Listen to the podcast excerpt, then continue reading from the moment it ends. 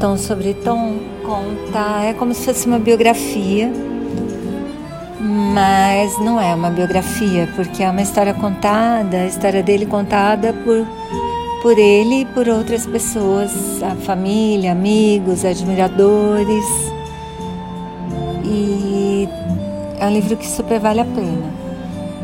Não, bom, eu sou muito fã do Tom, tem músicas dele que eu amo de verdade, assim. E tem, tem discos dele lindíssimos que eu vou colocar aos poucos no podcast. E se você se interessa pela vida dele, quer saber um pouco mais, acho que vale super a pena ler o livro. Tom sobre Tom.